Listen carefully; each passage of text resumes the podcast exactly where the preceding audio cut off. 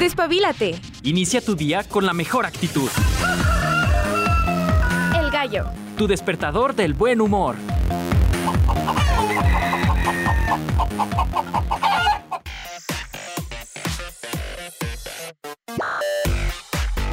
Hola, hola, ¿cómo están? Muy buenos días. Primer programa de octubre. ¡Eh!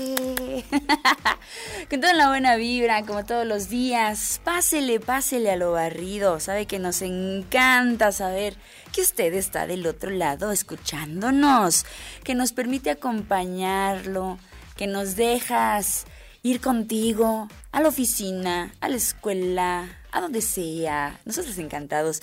Yo soy Ale de los Ríos y además de darte los buenos días, pues también te deseo tengas un excelente, excelente inicio de semana, excelente inicio del mes. Que vaya, ¿eh? Vaya. Ahorita yo le platicaba a Checo. Yo sinceramente tuve un fin de semana bastante bonito, muy agradable, pero no, no es así con todas las personas. Veía las noticias eh, de Tamaulipas, acerca de una iglesia católica que se derrumbaba, se venía abajo la estructura del techo.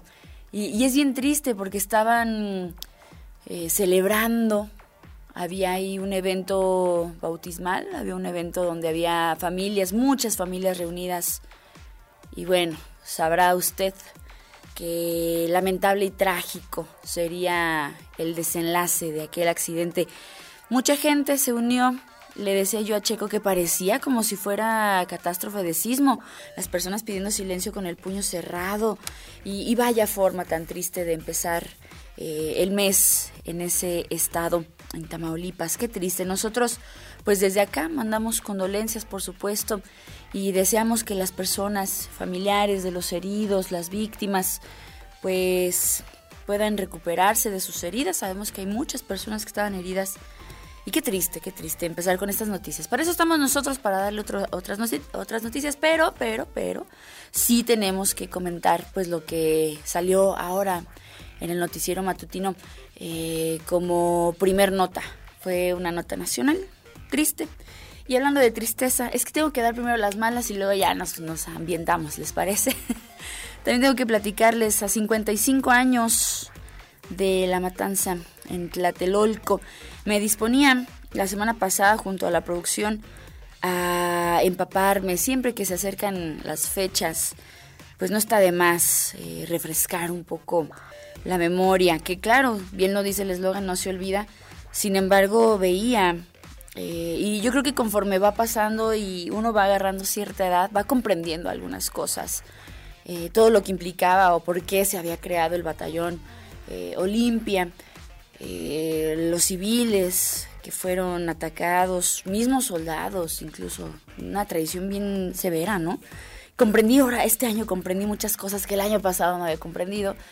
Y pues bueno, nosotros ya hemos hecho programas especiales en El Gallo conmemorando a las víctimas de Tlatelolco de un 2 de octubre de 1968, pero creo que en esta ocasión debemos eh, priorizar la buena vibra, las eh, buenas noticias, nosotros llevándole a usted siempre eh, cosas amables, pero claro, claro, no dejar de lado lo que sucedió, eso no implica que no estemos conscientes, vaya, de, de esto que ha sucedido. Pues bueno, eso es con lo que arrancamos esta mañana en otras noticias más amigables, que es cielo tan coqueto. Vemos una luna preciosísima con un pequeño guiño ahí, un, un lunarcito blanco que está mm, del lado izquierdo, un poco hacia abajo, pues es Júpiter. Si ustedes son de los que observan el cielo, eh, les gusta pajarear como a uno, pues efectivamente se ve a un costado de nuestro satélite natural Júpiter brillando bonito. No tintinea, recuerden que hay características para diferenciar un sol de un planeta. Ah, ¿verdad? Los planetas no tintinean. Entonces, si usted ve un puntito blanco ahí al lado de la luna, es Júpiter. Qué bonito, nos vamos acercando poco a poco al eclipse, a 10 días ¿eh? del eclipse, ya se imaginarán. Todo el mundo ya me está diciendo, ponte el segurito, mija, ponte el segurito. Y pues yo ya me cansé de explicar lo de las sombras y demás. Y pues no vaya a ser, oiga, no vaya a ser. si me voy a poner ya mi segurito para dejar a las mamás, a las tías, a las abuelitas tranquilas. Vamos a estar hablando de esos mitos, tal vez el miércoles. ¿Por qué no? Sería un buen tema, sería un buen tema. Oigan, también un fin de semana, desde el jueves para acá, me entusiasma ver que los jueves geek como que cayeron en el momento preciso. Porque vimos ya que se está terminando de filmar eh, Beetlejuice 2. Ya vimos por ahí a Michael Keaton eh, y a Tim Burton publicando cosas respecto a Beetlejuice. Beetlejuice. Lo dije una vez y uno mucho. no se nos aparece si lo dices mucho. Dicen. bueno, esta película, eh, donde vimos en su inicio a, Winona Ryder y a Michael Keaton, eh, bastante cómica, a mí me parece. Digo, ya sé que el arte, lo visual sí está como medio grotesco, medio bizarro, pero fíjense qué chido. Y ya vi cómo se llama, no es Argyle, es Argyle. Ya vi el tráiler completo, donde vemos a Henry Cavill como con cabello muy raro, ¿no? Así como de ruso. Se ve así bien simpático, bien chistosillo. Pues es Argyle. Yo les dije que iba a averiguar, ya les averigüé. Vámonos con las efemérides para este 2 de octubre. Nos vamos con los cumpleañeros. Hoy recordamos a Leopold Wilhelm, instrumentista austríaco nacido en 1722 y que lo traemos acá a colación, por supuesto. También mencionamos a Richard Hale, músico que nacería en 1949, hoy está de manteles largos. Uy, uy, uy, uy, uy, una agrupación que de mis favoritas. Digo, de ahí se desprende Phil Collins, hablamos de Genesis, Hoy mencionamos a Mike Rutherford, músico nacido en 1950 que por supuesto leyenda, leyenda de la música y que el día de hoy está de manteles largos. Otro que está de manteles largos es Gordon Sumner. Yo creo que otra leyenda. Si no saben quién es Gordon Sumner, les voy a dar una pista. La primera, cantan de Police, con ese ya saben quién es. Y la segunda se hace llamar Sting. Hoy es cumpleaños de Sting, otra leyenda a mí también me encanta la música de Police y de Sting. Qué bonito. Sting nace en 1951, un 2 de octubre. También hoy es cumpleaños de James Root, guitarrista de Slipknot y de Stone Sour. Es que es como un contraste ahí medio raro. Pero pues sí, se lo merece, se lo merece. En el mundo del rock es cumpleaños de James, que nace en 1971 de Slipknot, es quien tiene de las máscaras como más rudas. Yo siento que como que, eh, aparte de que es muy alto, pues sí se ve como que imponente, la verdad. No me gustaría topármelo por ahí en segundo anillo a la altura de Pilar Blanco a las 10 de la noche. Sí me da miedo ese señor. Pero es cumpleaños de James. eso no le quita que sea un gran virtuoso. Y por eso lo mencionamos el día de hoy. También es cumpleaños de Maya Iverson, este cantante sueco que pertenece a The Sounds, que nace en 1979 lo traemos a colación. Nos vamos a los aniversarios luctuosos. Hoy recordamos a Jacques of Montois, compositor francés, a Max Broch, compositor y director de orquesta alemán, a Bola de Nieve, este cantante y pianista cubano, qué nombre tan curioso, ¿verdad? Que fallecería en 1971, lo traemos a colación. Y de igual manera recordamos por su fallecimiento en el 2001 a Franz Biebel, compositor alemán. Celebraciones y conmemoraciones en general.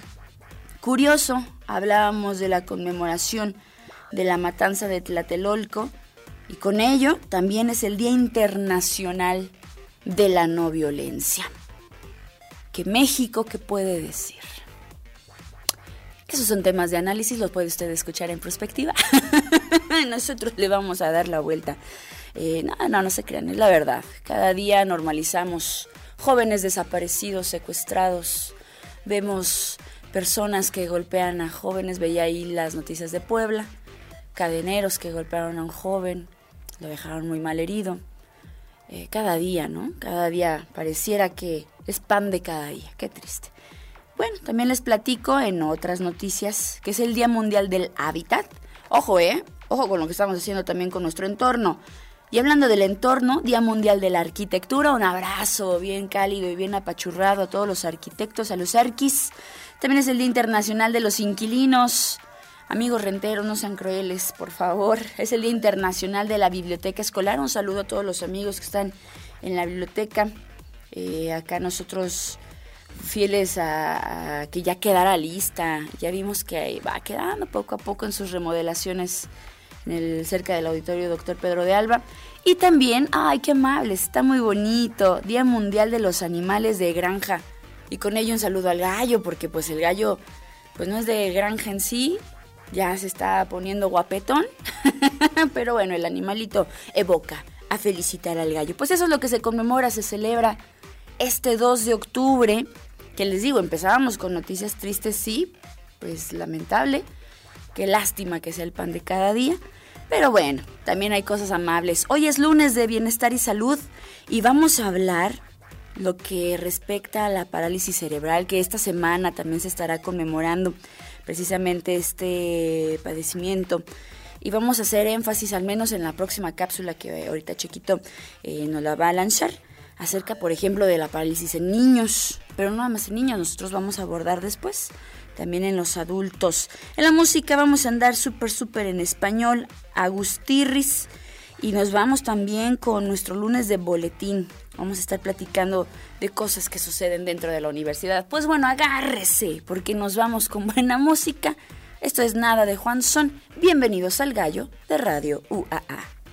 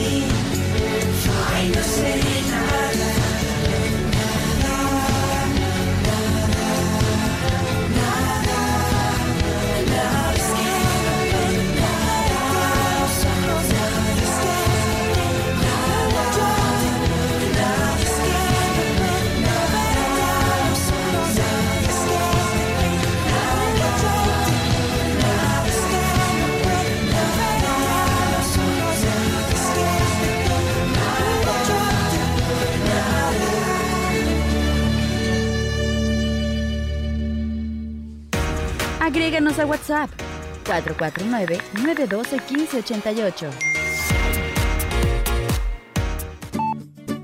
Para conservar nuestro cuerpo sano, hay que conocerlo, respetarlo y estudiarlo. Salud y bienestar en el gallo.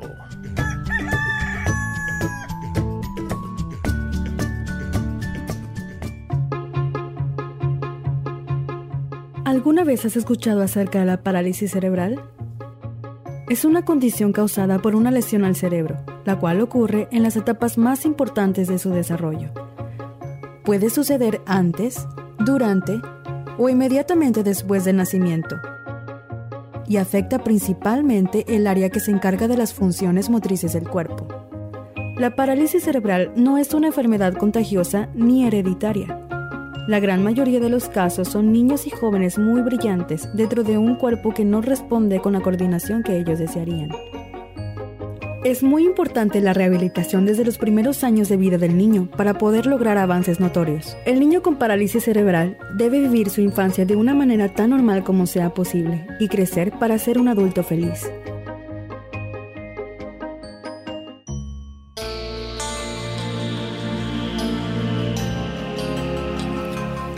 Tema del día de hoy compete a la parálisis cerebral. Y hay algo que a mí, ah, como me, me irrita bastante. Y, considero que a personas que mm, conviven diariamente, por ejemplo, con personas que tienen esta condición, también lo van a detestar. Y eso que yo no, yo no convivo con personas así. Pobrecito. No, no, no, no, no, no, no lo muevas. O sea, usando estos eh, estas palabras tan peyorativas, ¿no? No, no me agrada, no me agrada. Así que por eso se hace el día para la reflexión acerca de la parálisis cerebral. Para que nosotros dejemos de, ay, no es que pobrecito, ay, no es que no se puede mover.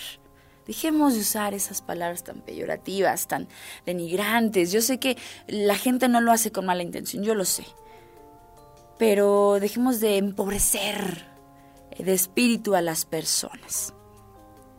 Vamos a comenzar el tema. ¿Qué es la parálisis cerebral, Ale? Antes de que me digas cualquier cosa, ¿qué es esto?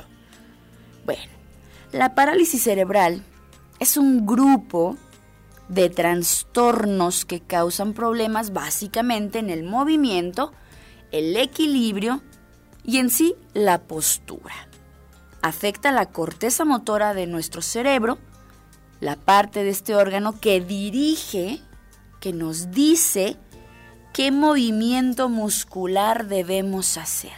De hecho, la primera parte de, este nombre, de esta afección, que es parálisis, si ustedes lo buscan, significa debilidad, problemas para usar los músculos, mientras que la segunda, cerebral, pues significa que tiene que ver con nuestro cerebro, con esta maquinita que tenemos en la cabeza.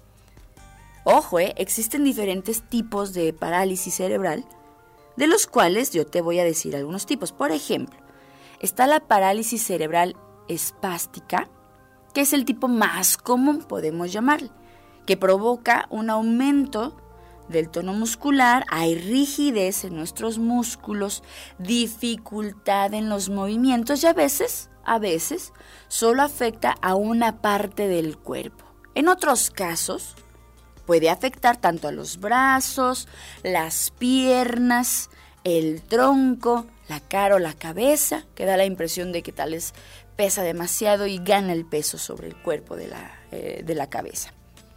Luego existen otros tipos como la parálisis cerebral disinética. Causa problemas para controlar, por ejemplo, el movimiento de las manos. No hay una coordinación motriz en los brazos, en las piernas, en los pies. Esto puede dificultar mucho estar sentado y caminar. Luego viene la parálisis cerebral atáxica, que causa problemas de equilibrio y de coordinación. Sin embargo, eh, con ayuda de tal vez algunos aparatos, pues se puede de cierta manera desarrollar su vida cotidianamente, normal. Luego viene la que es mixta, significa que tiene varios síntomas, diferentes tipos y afecta diferentes partes del cuerpo. Oye Ale, Ya escuchábamos en la cápsula que puede ser durante el embarazo, cuando ya nace el bebé, y tú decías algo acerca de los adultos. ¿Qué causa la parálisis cerebral, Ale? Bueno, la causa de este padecimiento es un desarrollo anormal o bien un daño en el cerebro durante el desarrollo. Puede ocurrir cuando la corteza motora de nuestro cerebro no se desarrolla en forma normal mientras somos fetos en la pancita de mamá, o hay una lesión en el cerebro antes, durante o después de nacer, que era lo que escuchábamos en nuestra cápsula. Tanto el daño cerebral como las discapacidades que causa son permanentes. Sí, puede haber alguna terapia física, por supuesto, que mejore tal vez las condiciones. Sin embargo, bueno, es una condición que se quedará por el resto de nuestra vida. Oye, ¿y quién tiene el riesgo de padecerlo? Todos somos eh, candidatos, todos podemos estar expuestos. Yo en algún momento recuerdo una frase que decía que nadie está exento de la discapacidad, ¿eh? Nadie está exento. Sin embargo, en esta ocasión quería compartir con ustedes esa frase que me parece una frase que nos da una cachetada de realidad, es la verdad. Sin embargo, en esta ocasión es más común en los niños que en las niñas. ¿Ustedes sabían esto? y afecta más a los niños que son afrodescendientes que a comparación de la frecuencia de los niños caucásicos, por ejemplo. Ciertas afecciones o eventos médicos que pueden ocurrir durante el embarazo o el parto pueden aumentar el riesgo de que el bebé nazca con parálisis cerebral. Por ejemplo, nacer demasiado pequeñito tener demasiado, que diga, iba a decir otra cosa, nacer demasiado temprano, o sea, ser prematuro, ser gemelo u otro tipo de nacimiento múltiple, que por cierto hace unos días, en la semana pasada hablábamos de, de los embarazos múltiples, ser concebido mediante fertilización in vitro u otra tecnología de reproducción asistida, una afección en la mamá, problema de salud en la persona gestante, en la mamá, por ejemplo, como padecer tiroides, ictericia severa, tener problemas durante el parto, tener convulsiones o exposiciones a toxinas. Ay, Ale, no me digas esto, si me espanta. Bueno, ¿cuáles son los signos de la parálisis cerebral? Hay muchos tipos, ya lo hablamos, niveles también diferentes de discapacidad o capacidades distintas por la parálisis cerebral y por ello los signos pueden ser diferentes en cada niño. Los signos suelen aparecer en los primeros meses de vida, pero en ocasiones se puede demorar al obtener un diagnóstico hasta después de los dos años. Cuando comenzamos a ver que el bebé tiene ahí algunos problemas de coordinación, tal vez algunos problemas en que vemos que no se puede enderezar, ahí comienzan básicamente pues los signos. A menudo los bebés con parálisis cerebral tienen retraso en el desarrollo. ¿Por qué? Digamos que pueden ser lentos para alcanzar los hitos de desarrollo, como aprender a darse la vuelta, les decía esto de sentarse, de que no se pueden coordinar, incluso gatear o obviamente ya más grandes caminar. También pueden tener un tono muscular anormal. Pueden parecer que son muy flexibles o que están muy rígidos también. Esto es una señal que nos debe indicar que hay que llevar rápido al pediatra al bebé. Es importante saber que los niños sin parálisis cerebral también pueden tener algunos de estos signos. Ojo, tampoco se me alarmen así de, ay, no, mi bebé tiene parálisis. Hable siempre con un profesional de la salud, obviamente de cabecera de su hijo, para saber si tiene alguno de estos eh, signos y obtener, obviamente, y como nosotros siempre le recomendamos, pues un diagnóstico correcto. ¿Cómo se diagnostica? Bueno, la verdad es que hay varios pasos. Por ejemplo, el primero es el, monitoreo o la vigilancia del desarrollo. Esto significa básicamente, yo te explico rápido, mamá y papá, que es observar el crecimiento, el desarrollo de tu niño, de tu niña a largo tiempo. Si hay alguna inquietud sobre el desarrollo, entonces debe someterse a una prueba precisamente de desarrollo lo antes posible.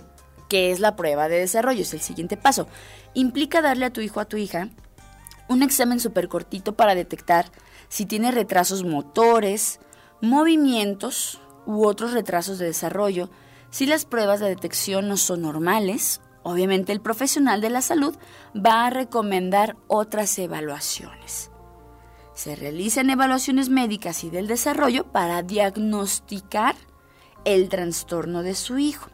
El profesional usa muchas herramientas para hacer este diagnóstico, como la verificación de habilidades motoras, lo que mencionábamos del tono muscular, los reflejos, la postura de bebé, y, eh, comenzar una, una historia clínica, algunas pruebas de laboratorio, como pruebas genéticas, prueba por imágenes. Y esto me suena a estos exámenes que le hacen, por ejemplo, a los bebés recién nacidos, donde ven sus reflejos, ven, por ejemplo, también si no tiene algún problema de visión, algún problema auditivo, pues se suma también a este tipo de, exámenes.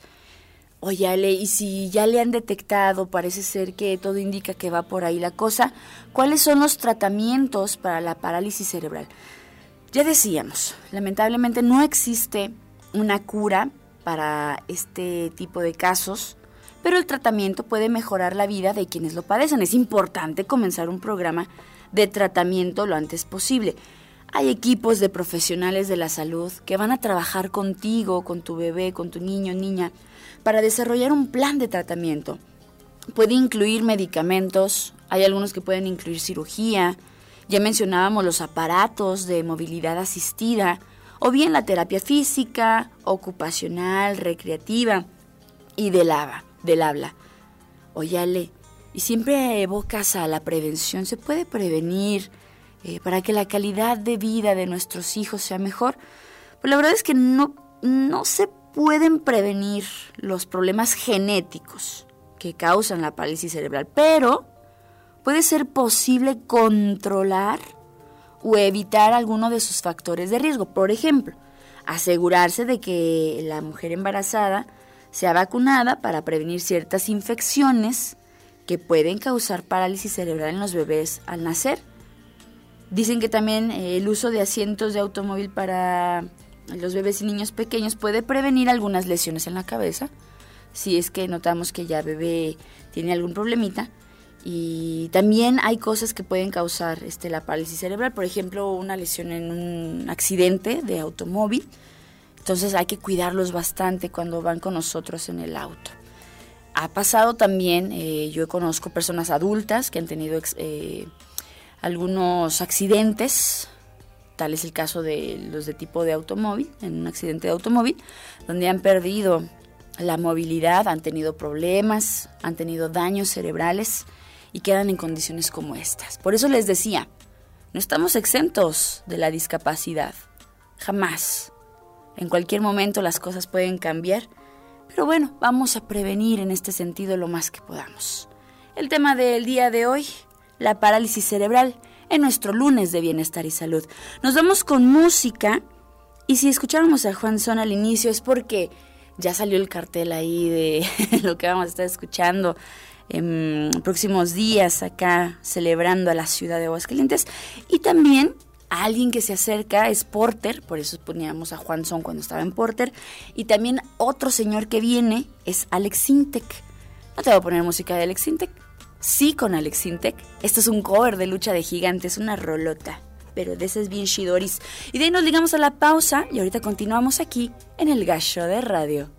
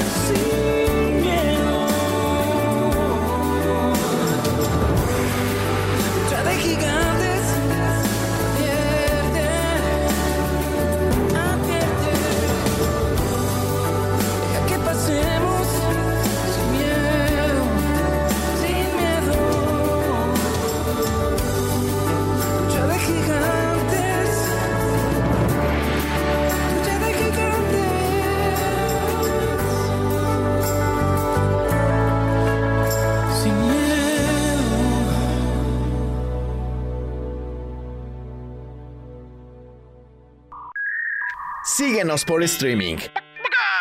Radio.uaa.mx.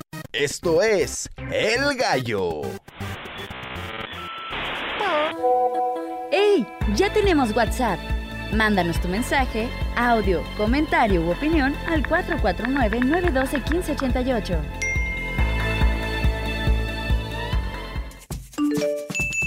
El detalle y seguimiento al mundo universitario con las noticias más importantes que nacen en nuestro campus.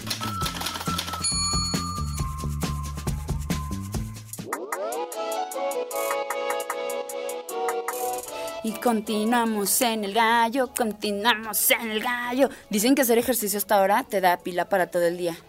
Ay, no, ya hice 10 segundos, ya me cansé. a ver si con eso aguanto de aquí a las dos y media. no se crean. A los amigos que se estén dedicando en este instante, pues hacer actividad física. Yo creo que por eso los papás no tenemos tanta pila. Porque hasta ahora andamos en la chamba, en la trabajación, llevando a los niños. Ay, ya me cansé de nuevo. En fin. Oigan, antes de que continuemos con el tema del boletín universitario, les iba a platicar que eh, la semana pasada, ya lo mencionábamos, se especulan lluvias para esta semana. Veo por acá que dice que el jueves y el sábado, pues habrá presencia de agüita acá en Aguascalientes. Hoy hay 2% de probabilidad. El sábado cayó en Chipi Chipi, no sé ustedes, en, en mi casa, que es su casa que no es cierto porque es rentada y no ni mía ni de ustedes, es el señor rentero. Eh, pues sí llovió un poquito en la madrugada. Este, a gusto, digo, sirvió como para eh, refrescar un poquito. Pero al menos, al menos, estoy viendo por acá, pero no les creo, ya, ya les había dicho yo que no les creo tanto. Si hoy vamos a estar a 31 máxima, se dice, se rumora que a partir del viernes, sábado o domingo ya vamos a estar por el 29 grados máxima, 26 grados máxima, que mucha falta hace, ¿eh? sinceramente. Veía por ahí también que, por ejemplo, en Nueva York, tormentas torrenciales que tienen a la ciudadanía por debajo del agua, y esto no es una metáfora, es literal. Inundaciones, eh, cosas bien tristes pérdidas de automóviles, de departamentos y no sé qué tanto. Y nosotros acá rogando el agua. Qué cosas, qué cosas, así es la vida. En fin, entonces, pues, si son peras o manzanas, esta semana hay que tener precauciones. Los invitamos a que tomen las medidas pertinentes para que en casita no pase nada, por favor, ya saben, ¿eh? Cualquier cosa les estaremos dando la información conforme se vaya acercando según, según la temporada de lluvias, que sí hace falta, sinceramente. Bueno, vámonos con la información que se lleva a cabo dentro de la Universidad Autónoma de Aguascalientes. Y me da mucho gusto mencionar esto porque nuestra máxima casa de estudios en Aguascalientes ganó el Premio Municipal al Cuidado del Medio Ambiente en esta edición 2023, ya que la Secretaría de Medio Ambiente y Desarrollo Sustentable del municipio de Aguascalientes, la CEMEDESU, distinguió a nuestra universidad con el Premio Municipal del cuidado al medio ambiente 2023. Si se preguntan qué es esto, básicamente es un galardón que reconoce las acciones, también los proyectos que ayudan al cuidado del medio ambiente, así como la conservación de biodiversidad, el desarrollo sustentable como eh, un sentido de responsabilidad, el compromiso, la, la constancia de eh, la protección del entorno y sabemos que la universidad sí cuida bastante pues sus espacios. Por ahí hay una encuesta de hecho acerca de la fauna de, de, la que existe dentro de la universidad. Está bien interesante. Si ustedes pueden apoyarnos con este, este examencito. No, no es un examencito, es como una encuesta, sí, básicamente. Acerca de los animalitos, los perritos y los animales que se encuentran aquí dentro. Pues para la conservación, para saber qué se va a hacer. Porque luego yo he encontrado por acá animalitos que tengo la sospecha de que hay gente malvada que las viene a aventar. Y eso pues perjudica, obviamente, el hábitat que ya se desarrolla dentro de la universidad. Pero en fin, ese es otro tema.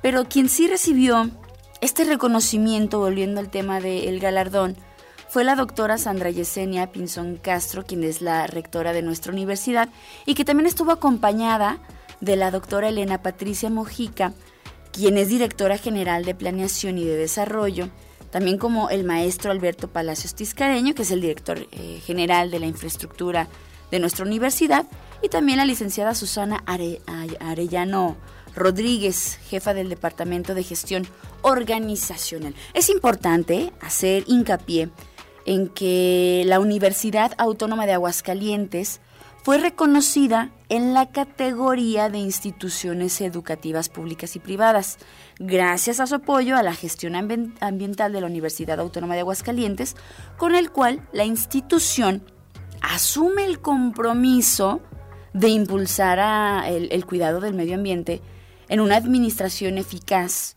con mejora continua en los procesos. Como parte de este proyecto, Déjenles cuento el chisme completo.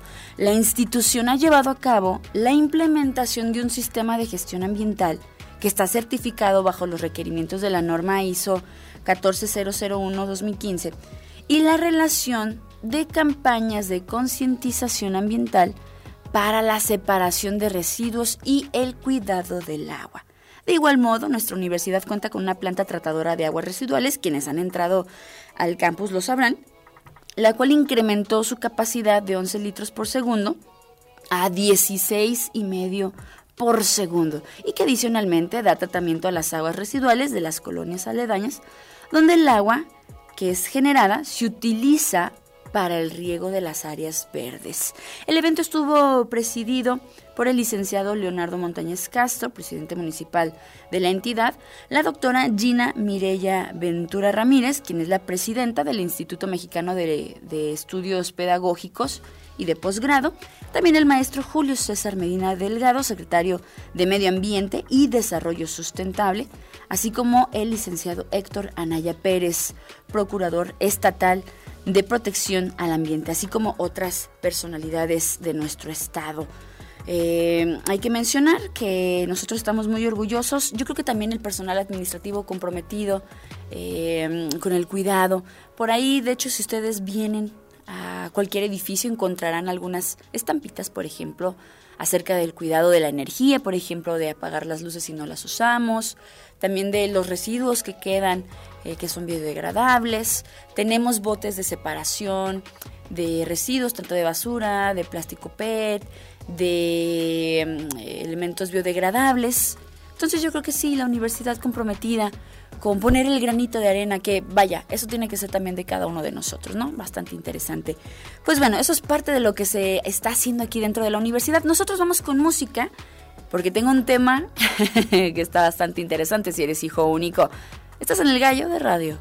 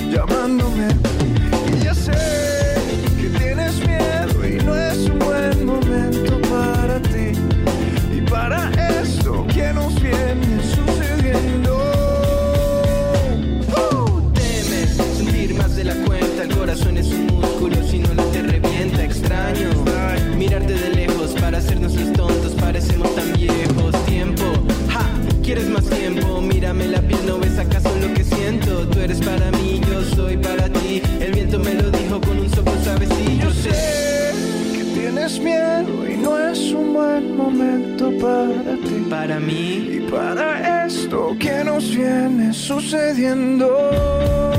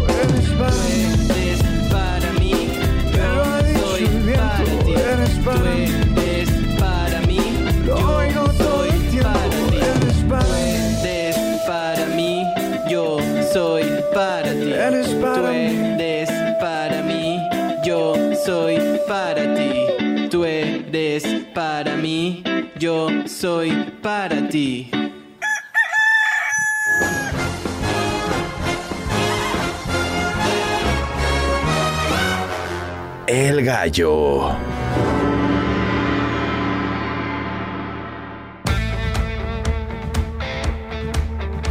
Y bien, antes de irnos, quiero platicarte este estudio bastante curioso que saca la BBC este fin de semana.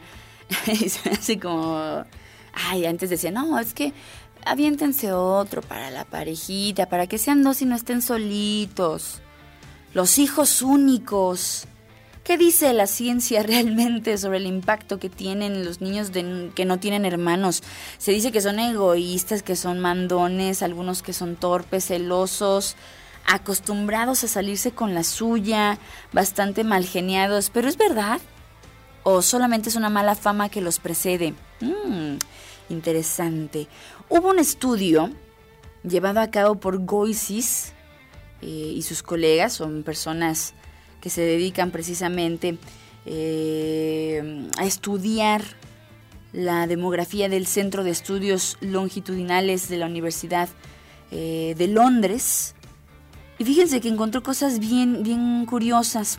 Situaciones económicas en la, en la familia, recursos emocionales, qué sucede, ventajas y desventajas, pero visto desde la ciencia. Si bien algunas investigaciones muestran diferencias, esta profesora señala que los motivos detrás de la discrepancia se deben al contexto. Claro, tiene que ver bastante con la educación. ¿Cuáles son las ventajas? Se dice que los hijos únicos tienen una excelencia lingüística porque no se ven, eh, llamémosle, interrumpidos por otros niños. El contacto y el aporte lingüístico es directo de los padres. Entonces ya no hay como que otros niños que hagan como deformaciones, ¿no? Tal vez a las palabras. Esto conlleva una ventaja académica. Por otro lado, suelen ser muy buenos organizando, empleando su tiempo libre, ya que pues no tienen un hermano o una hermana eh, y tienen que encontrar o decidir qué hacer con su tiempo. Finalmente, eh, señala otra de las investigadoras, que se vinculan con más facilidad con personas de esa edad porque pues no tienen como el contacto tan rápido y quieren saber, son curiosos. Entonces, pues podrían tener ahí una ventaja cognitiva interesante. ¿Cuáles son las desventajas? Pues sí, tal vez hay algunas. Eh, aquí dicen que hay investigaciones que muestran que los hermanos pueden tener un efecto protector cuando hay en el hogar una relación disfuncional, por ejemplo, con los padres, que no debe de haberlas, por favor no peleemos en frente de los niños, en cuyo caso esta situación tiende a diluir el impacto negativo de estos estresores porque siempre el hermano mayor va a tratar de proteger a los más pequeños. Por esta razón, eh, los científicos destacan la importancia de que en estos casos hay que considerar la búsqueda de apoyo de las figuras parentales, como puede ser, por ejemplo, eh, papá, mamá, pero si no, también de miembros cercanos de la familia, algunos amigos y demás, cuando existen eh, hermanos. Una carencia notada por los científicos es la falta de la llamada inteligencia de la calle que tienen los hijos únicos. ¿Qué es esto? Se refiere a esa suerte de inteligencia intuitiva, práctica, que te permite reconocer rápidamente la situación independientemente de la edad. Nosotros acá en Latinoamérica le llamamos le falta barrio. Así básicamente, eso es, parece chiste, pero es en serio, se los juro. Otra característica añaden es que como pasan gran parte del tiempo solitos o con adultos, pues no se sienten tan cómodos, por ejemplo, con el caos. Una, una desventaja es que como siempre está un adulto tratando de solucionar los problemas, cuando se enfrenta tal vez ya en una edad un poco más grande a un problema y tiene que solucionarlo, va a tratar de tener aliados, aliados que le ayuden a resolver los problemas. Estos científicos insisten en que se trata de características generales. Obviamente cada caso es particular, sin embargo son como algunas cosas que han notado en la media de, esta, llamémosle, pues logística, ¿no?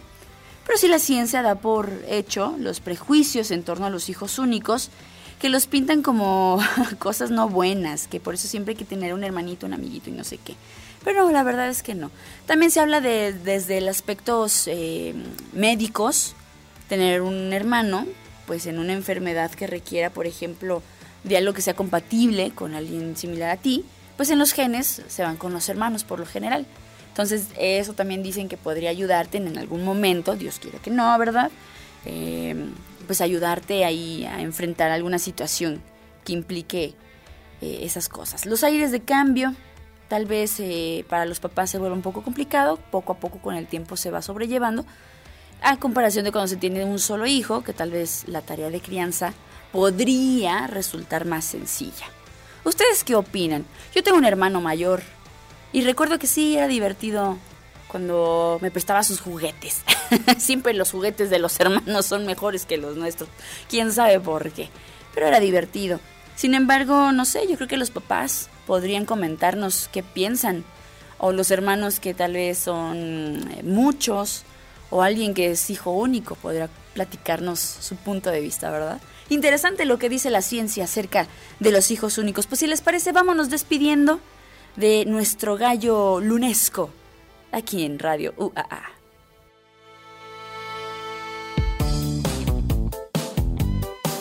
El gallo.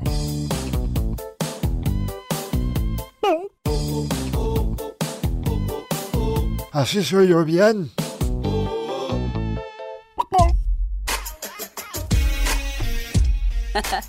La precisión de Picasso, amigo. Así las cosas. Gracias, chiquito. Oigan, por acá tenemos algunos saludos. Gracias. Nos dicen que así sea. Excelente mes. Haciendo alusión a que empezamos nuestro gallito de octubre. A mí me encantan estas temporadas. Ya nos andan espantando. Ya se ven cosas raras. Se respira un aire distinto, muy místico. Es que si yo les contara las cosas que han pasado aquí en Radio UAA. Dejen en Radio UAA, en el edificio 14 pero no me creen, nunca me quieren creer. Ya les contaré las historias, cuando sea el momento. Yo solamente les digo prepárense, prepárense. Gracias por acá, Tavi Ríos, a Lupis, que nos dan los buenos días, abrazos para ustedes también. Bonito inicio de semana, saludos, nos dice Lourdes. Gracias, Lourdes, te mandamos un abrazo. Estaba presumiendo mi mancha de chocolate. Es que me comí un panquecito. Ay, no, ya, ya no quiero. Dicen es que bebé quería chocolate, a lo mejor. Ya vamos, ya vamos a culpar a bebé de todo no, no quemen esos cartuchos, amigos. Hace tiempo que tengo la duda, ¿cómo le hacen para que suene la hora? ¿Es grabada o cómo? Oh, es tecnología de punta.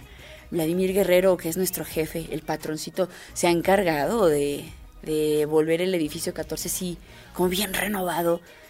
Y tal vez a ustedes no les suene esa voz, no conocen esa voz de la hora. Es que es inteligencia artificial. Y qué bueno, porque andar grabando la hora es bien pesado. Checo y a mí ya nos tocó, ¿verdad? Es bien pesado, manos. Es bien pesado. Pero es una tecnología eh, bastante interesante que implica también la programación acá en las computadoras. Un cartucho que selecciona la hora dependiendo del momento que sea. Y ¡pum! La lanza. Por eso escuchábamos son las 7.35 aquí en Radio UAA. Ah, espero haber resuelto su duda. Saludos, eh, Guillermo Navarro y a todos los amigos bikers. Ya vimos que se dan cita por acá ya varios motociclistas que vienen a eventos culturales que tiene que ver con la soberana y demás cosas. Nosotros les hacemos la recomendación siempre que vienen al estado a muchas precauciones, por favor. Luego vemos accidentes que no son nada agradables. Nosotros deseamos vengan y vayan con bien, por favor. Mucha precaución. Karina Perre, Perres y Perry. Karina Pérez, comadrita, discúlpame. Te mando un saludo a ti y a tu bonita familia. Omar de la Cruz, Manu Samael, al buen Mau, a Lupis, a Lourdes, a Johanan Guerrero López, a Gabriela Buendía Pacheco, les mandamos un fuerte abrazo. Muchas gracias por estar con nosotros. Nos escuchamos el día de mañana, en punto de las 7 de la mañana.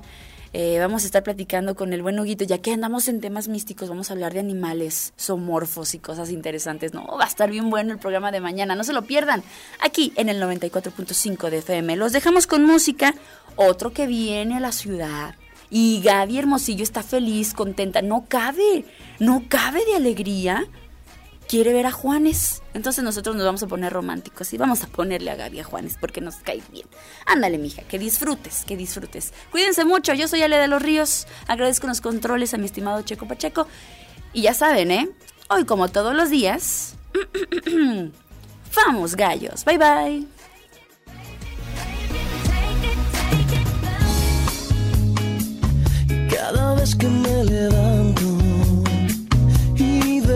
Que a mi lado estás, me siento renovado y me siento aniquilado, aniquilado si no estás.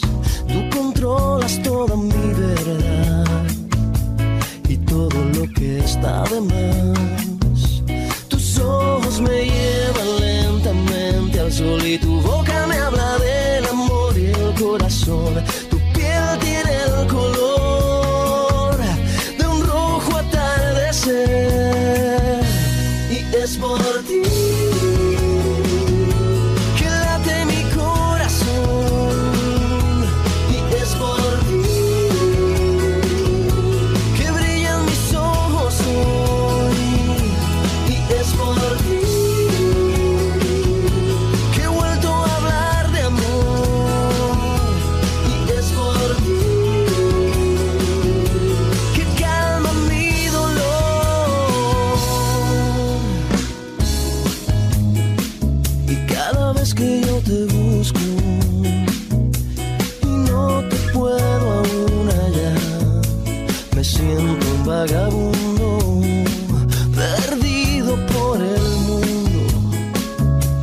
desordenado si no estás. ¿Cómo mueves tú mi felicidad y todo lo que está de más?